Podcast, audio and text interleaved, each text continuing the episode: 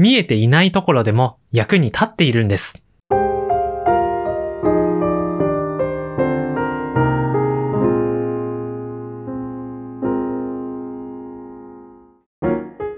お疲れ様です。ゆうやけ天文部部長のリコットです。ゆうやけ天文部ラジオシーズン2として天文学の主要概念という冊子を一緒に読んでおります。ついに2.8が来ました。2.8読んでいきましょう。2.8。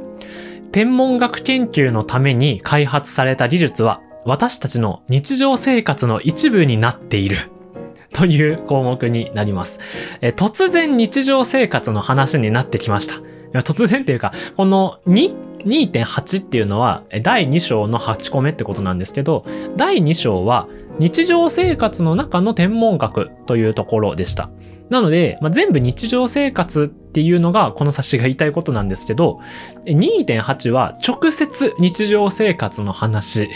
をすることになります。天文学が役に立つよっていう話を今日はします。実際に役に立ってるよっていう話をします。で、まあもちろんいろんな面でいろんな考え方で役に立つっていうのはあると思っていて、例えば、まあ気持ちの問題というか、天文学を知ると、まあ、見方が変わるよねみたいなそういう話もあるんですけど、今日はそうじゃなくて、天文学で使われている技術の話になります。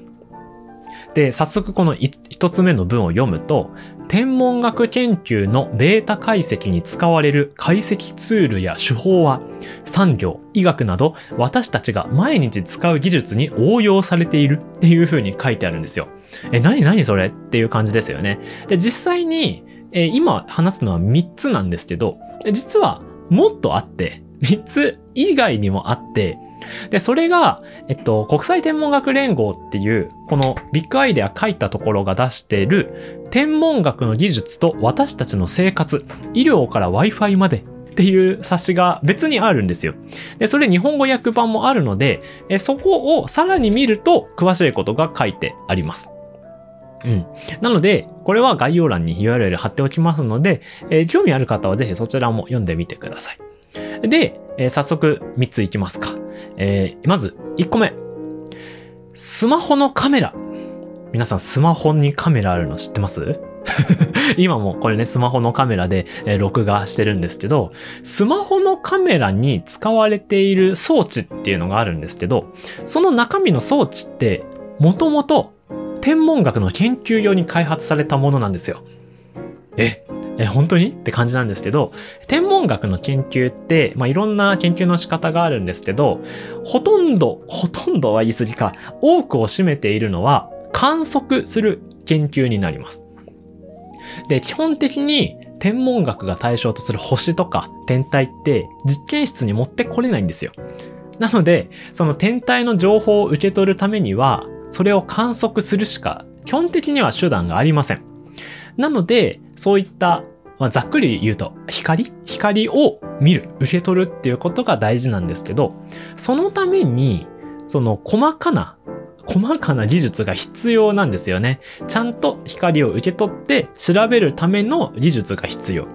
で、そのために作られたセンサーのことを CCD って言うんですけど、アルファベット3文字で CCD って言うんですけど、この CCD ですね、1976年に天文学で初めて使われたそうなんですね。で、この CCD も、まあ、天文学だけかはちょっと調べきれてないんですけど、天文学で使うために CCD が作られて、で、その後、実際に商品化されたというか、例えばデジタルカメラとか、スマホのカメラとか、そういったカメラ、私たちが使えるようなカメラにも CCD が使われているっていう流れがあります。で、なので、大元をたどると、その CCD って天文学の研究のため、天体からの光をきちんと受け取るために作られたセンサーだったのが、今や私たちの生活、身の回りにあるカメラとかにも使われているっていうことになります。で、さらにですね、え、ちゃんと多くの成果を上げたハッブル宇宙望遠鏡にも CCD が使われている。そういったえちゃんとした天文学の研究の中でもずっと使われている。まずっとというか、ちゃんと使われているっていう経緯もあります。えなので、まスマホのカメラ皆さん使いますよね。ま、使います？僕は今使っているので恩恵を受けているというか、えーそれももともと天文学で使われていた技術がどんどん発展していったっていう例の1個目になっております。まあ、こう聞くと、ああ、そうなんだって感じですよね。僕はこれ初めて見て調べてみたんですけど、あ、そうなんだって感じでしたね。これ結構天文学が、まあ、役に立つ、まあ、間接的にというか天文学の技術がって話ですけど、結構意外と感じる方多いんじゃないかなと思います。では、次行きましょう。二つ目。二つ目は、天体望遠鏡を作るのに特殊ガラスが開発されて、それが今も応用されているっていうことになります。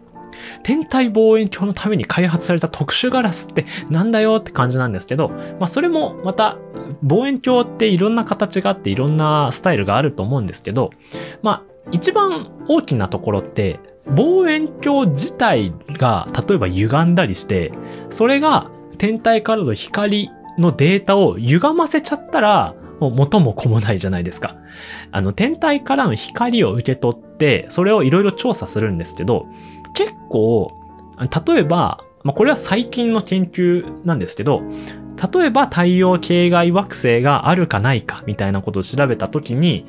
ちょっとだけこのタイミング暗くなって、まあ、ちょっと明るくなるよねみたいな、そういったことを調べるんですよ。で、その、まあ、ちょっとってめっちゃ基準はいろいろあるんですけど、例えばそのちょっと暗くなったっていうのが、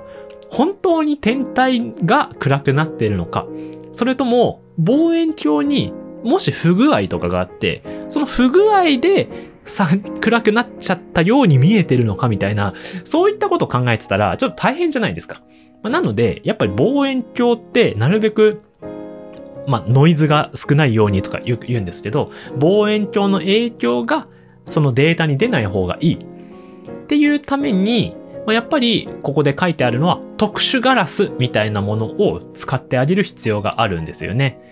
まあ特殊ガラス、まあ今の言い方だとこの側？こう望遠鏡自体の側の話をちょっとしちゃったんですけど、まあそれ以外にも結構望遠鏡のためには割と特殊な、特殊なというか、しっかりと望遠鏡を作ってあげる必要があります。それは周りもレンズも鏡も含めてなんですけど、で、そういった、まあ、ここで挙げられてるのは、やはり特殊ガラスはですね、まあ、例えば、えーセラミックの調理台とか、コンピューターの中のチップとか、液晶のスクリーン、今僕スクリーン見てるんですけど、あの、パソコンをもう一つ画面増やすみたいなのありますよね。そういったもののスクリーンとかに使われているっていうような応用があります。まなのでこれも大元をたどると、最初は天体望遠鏡を作るために、ちょっとすごい技術っていうのを開発して、で、それが、ま、さらに今の私たちで言うと、まあ、液晶スクリーンが一番身近かな、テレビとかですね。あセラミック調理台もあるかもしれないんですけど、まあ、そういった身の回りにも実際に応用されているよっていうのが2番目でした。さあ、早速3番目に行きますか。えー、3つ目。3つ目はですね、医療の話になります。病院ですね。例えば、MRI とか CT スキャンって聞いたことありますかね、えーこういったもの、体の内部を撮影するっていう方法なんですけど、この体の中身が、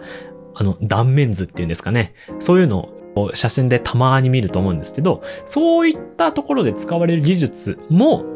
天文学の技術が応用されたものであるっていうのが3つ目になります。まあ、体の断面図、こう体を、こう、もし切ったとして、そこの断面がどうなってるのかっていうのを調べるわけじゃないですか。で、実際に体を切るわけじゃなくて、周りから撮影して、え、周りから撮影したら、なぜか中身が見える っていうことになるのが MRI とか CT スキャンなんですけど、え、それってまあどうやってるのかっていうのを話すと、まあこれはこれだけで一エピソードになるので、え、詳しくはまた別の機会になんですけど、例えば、天文学の世界では、干渉計っていう技術があります。干渉っていうのは、こう、干渉干渉ですね。干渉ってどう説明するんだろう？えー誰かと誰かが干渉する、何かと何かが干渉するみたいな。まあ、干渉計って調べてみてください。例えば、電波望遠鏡みたいな望遠鏡で宇宙を見たいときに、電波望遠鏡、電波っていうのは目には見えない光なんですけど、目に見える光で観測する望遠鏡よりも、電波で観測する望遠鏡の方が、なかなか解像度を上げにくい、能力、性能を上げにくいっていうことが実は分かってます。そのために、目に見える光を受け取る望遠鏡よりも、電波望遠鏡の方がもっと大きくしてあげる必要があるんですね。まあでも、そのためにじゃあどうするかっていうことを考えたときに、なんと、1個の望遠鏡だけじゃなくて、望遠鏡を2つ以上複数の望遠鏡を設置して、それらを組み合わせれば、1個の望遠鏡とみなせるんじゃない？みたいな、そういった技術が干渉系っていうふうに呼ばれている技術になります。複数の望遠鏡を組み合わせて、1個のめっちゃ巨大な望遠鏡とみなす。っていうのが干渉系って言うんですけど、例えばそういった技術が、医療で言うと MRI に応用されていたりするってことなんですね。で、他にも、まあ、宇宙船っていうのを宇宙から観測するわけですけど、まあそういった望遠鏡の技術は、まあこれはこれで CT スキャンに使われていたりっていうことがあるんですけど、まあそういったことですね。結局、天文学で何とかしてうまく観測したいと。そのためにどうすればいいかなっていうことを考えた。そうして出来上がった、今で言うと干渉系っていう技術が、医療現場の MRI とか CT スキャンにもこう一役買ってるよというか応用されてるっていうことが分かっております。っていうことなんですね。なので、天文学の技術で、まあ今3つ話してきました。1個目はカメラの話。2個目はガラス、特殊ガラスの話。3つ目は MRI とか CT スキャンに関係するような技術の話でした。で、さっきも言ったんですけど、えー、この技術だけじゃなくて、他にも実は身近なところに応用されている技術があります。それこそさっきの冊子だと Wi-Fi とかも 天文学で使われていた技術が応用されて、今作られているみたいな、そういった話もあるんですが、えー、今日の大事なところはですね、やっぱ天文学って役に立ってますっていうところかなって思います。天文学自体がというよりかは、その私たちが天文学って言って考えてるのは、やはり天体の動きとか、天文、空からの情報を受け取って何がわかるか、宇宙の仕組みを知るっていうことだと思うんですけど、それの、それに向かう途中の過程というか、そういったところで出来上がってきた技術が、また他の分野にも実際に使われているんだよっていうところが、この2.8でした。えー、ということで、日常生活の中の天文学としては、いい締めくくりになったのかなと思いますが、えー、これで第2章が終わったので、次回からは第3章に行こうかなと思っております。で、あの何かあって違う章を進んでたらちょっとすいませんって感じなんですけど、えー、このまま行くと第3章に進むかなと思いますので、次回もどうぞお楽しみにしていてください。ということで、有益天文部では、えー、この天文学の主要概念以外にもたくさん動画を作っておりますので、そちらもぜひご覧ください。そして YouTube のチャンネル登録とか、ポッドキャストのフォローで、有益天文部の部員となれますので、皆さんの入部をどうぞよろしくお願いいたします。えー、それでは、また次回の夕焼け天文部でお会いいたしましょう。お疲れ様でした。